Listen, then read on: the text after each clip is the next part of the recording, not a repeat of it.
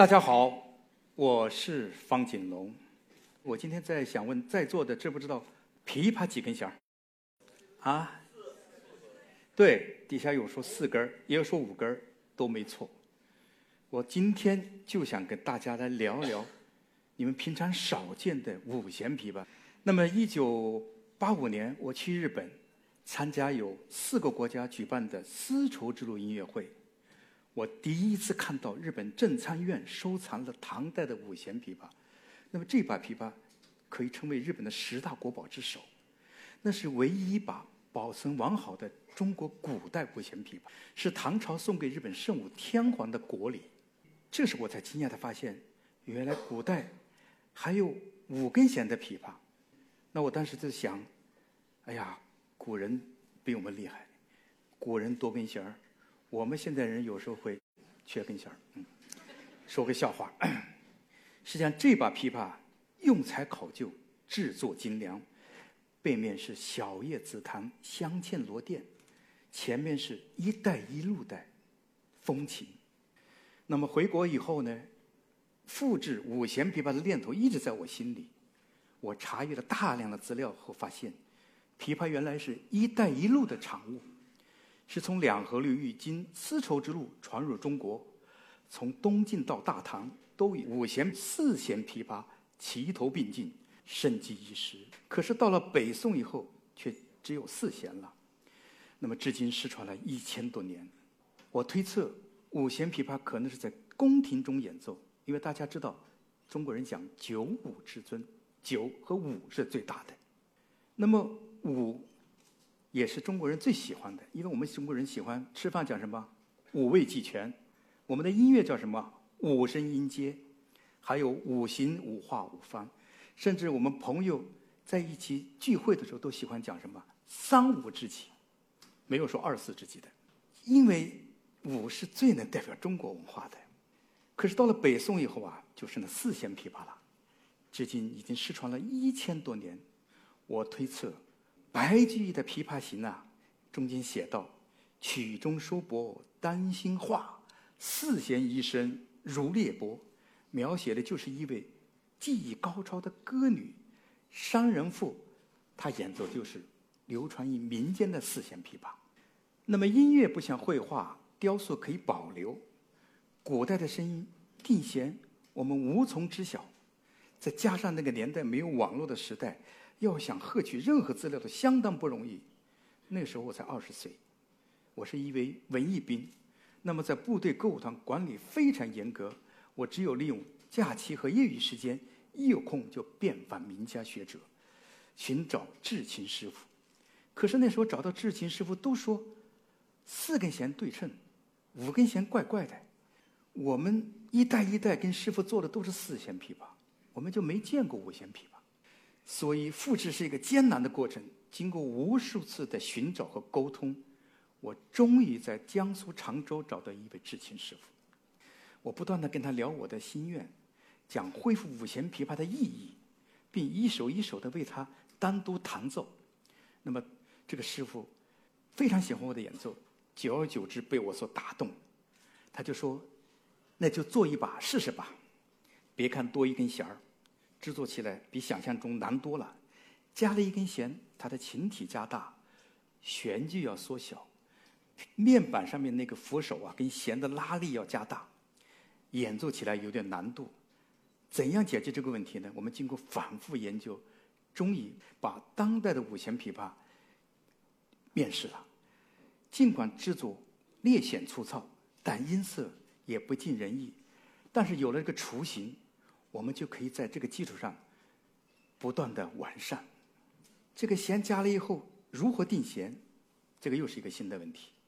因为当时我做了很多的方法定弦，关键定完弦以后，古代的曲子能不能弹，这是一个很大的问题。后来我在壁画和石窟的画册中翻到，唐代的琵琶造型非常多，仅敦煌壁画就有十几种造型。于是我就与南北琵琶制作大师一起又制作了仿古的曲项琵琶，它是折的头的，还有直项，包括现代的龙头和凤首琵琶。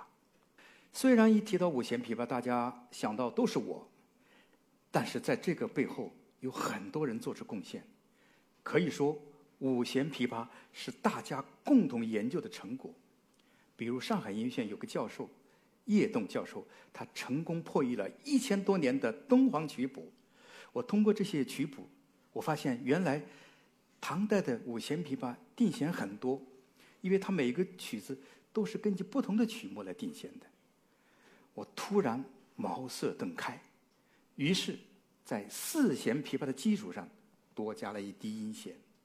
好了，大家看到这个造型就是唐代的造型，那么这个是在唐代的基础上又发展了，变成当代的五弦。那么大家知道。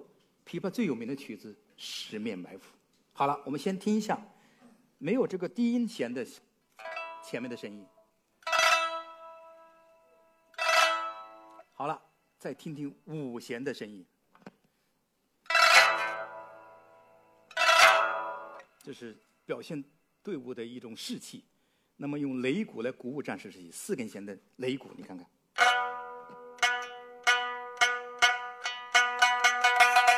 感觉这鼓会小一点那么五根弦的擂鼓，鼓听听什么样的声音？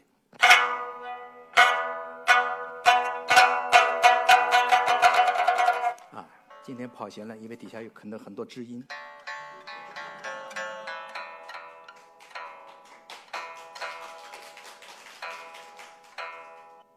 那么队伍出发之前，吹起号角，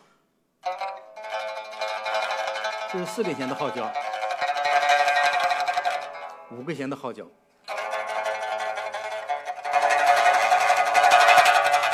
是不是感觉号会大很多？好，既然说到琵琶是一带一路的产物，我今天用五弦琵琶带带你们走“一带一路”。首先从我们北京出发，那么北京最有代表性的什么？京韵大鼓，单弦儿。哎，我们曲艺里面金腔金韵，你看。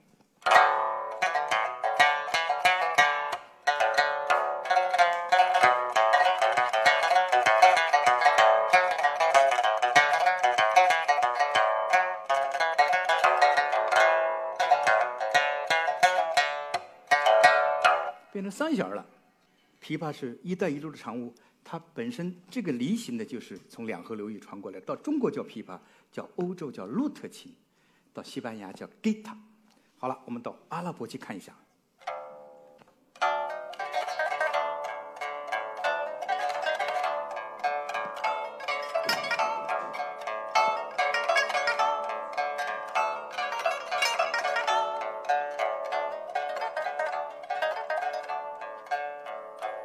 阿拉伯了，那么还到一个文明古国印度，四大文明古国之一，他们有一种乐器叫西塔尔琴，还有一种鼓叫塔布拉鼓，印度鼓。我用一个乐器表现两个乐器。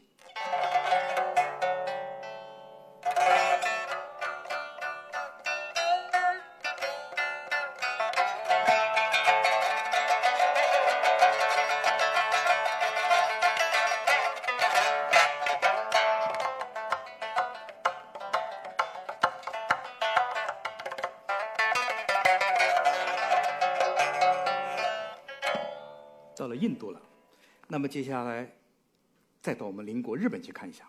日本有一种乐器叫三味线。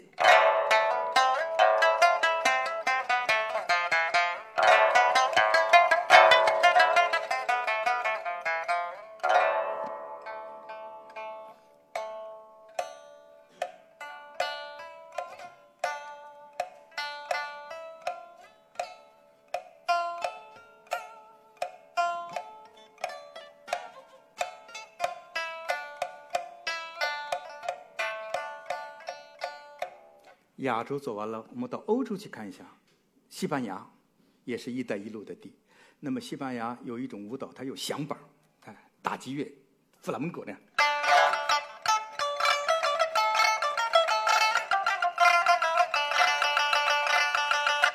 好了，到了欧美的古典吉他，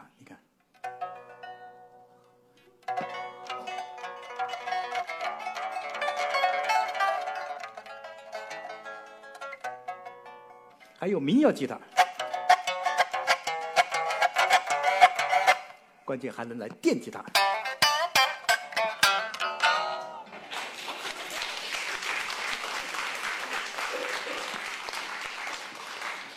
那这样子的话所有的四弦琵琶就都可以弹同时又可以丰富了它的表现力。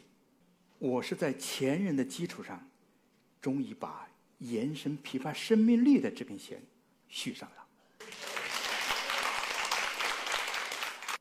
一提到民族音乐的继承与创新的这根弦儿，那我就讲一个东西方乐器的比较。比如西方的钢琴，它的和声丰富，音域宽广，但它每个音都是固定的。那么西方的交响乐宏大立体，声浪扑面而来。它讲究的就是和谐和共性，而我们的国乐，包括亚洲国家的乐器，最大的特点是个性。就拿二胡、小提琴的比较，大家知道小提琴是有指板的，所以它在揉弦，它的音高是不会变的。可是我们的二胡不一样，我们是没有指板，所以我们用力压弦就会变高，甚至我们的推弓和拉弓的音准也略略差，因为它有皮进退。所以很多人说我们的东西不科学，正因为它的不科学，就是我们的科学。为什么？我们中国人京剧讲榜眼，我们的音乐讲有腔有调，所以中国的国乐是最有腔调的，是不是？那么一说到东西方的音乐，我就突然想到一个故事。当年美国前总统克林顿访华，大家知道克林顿是一个萨克斯风的高手。那么国家就为了迎接他，就做了一个串曲，就用萨克斯风和二胡做了一个对话，演奏的曲子就是二泉映月。大家知道萨克斯风都是有机械的键子，所以它每个音出来都是很直、很规范。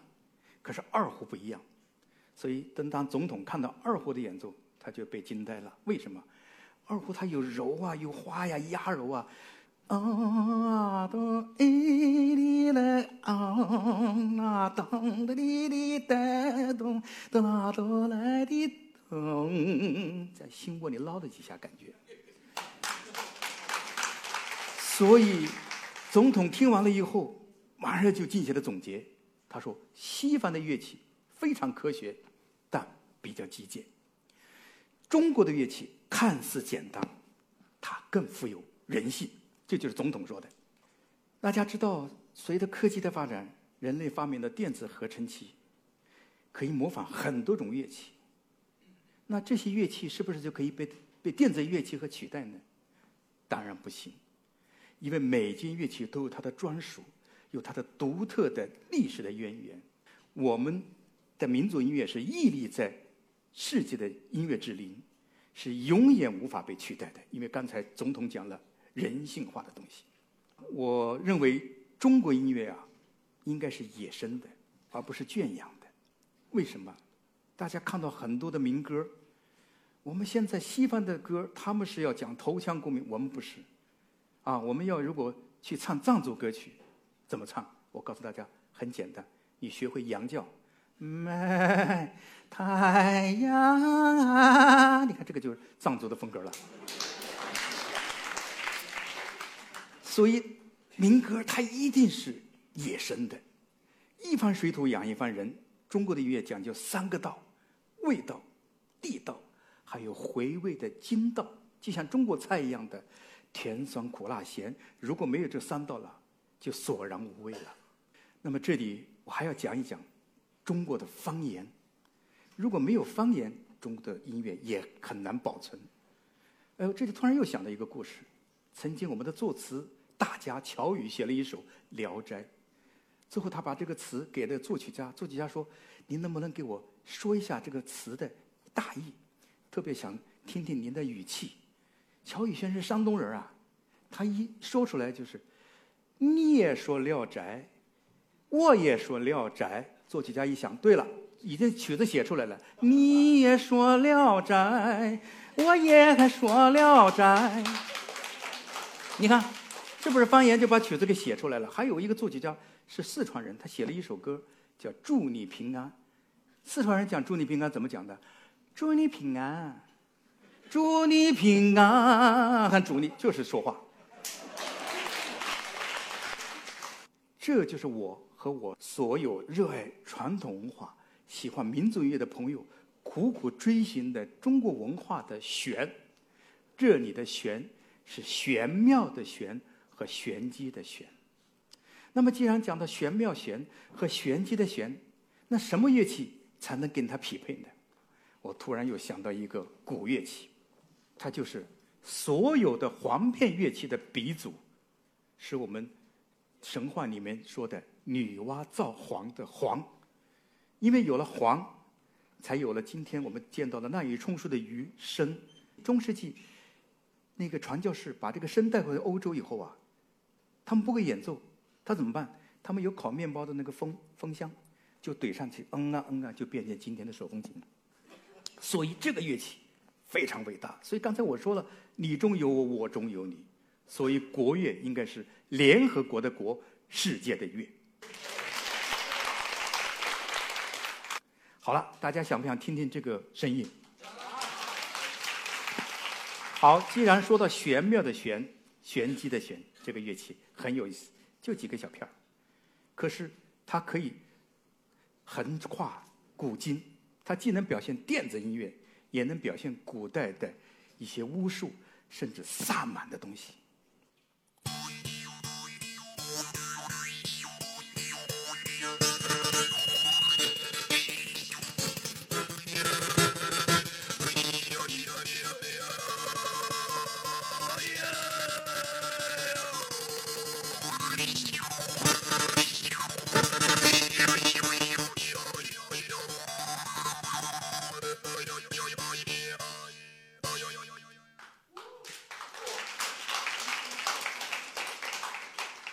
所以，中国人是非常厉害的。所以大家听到的这个带有电子的感觉，同时在里面听到的还有古代的一种巫术的声音。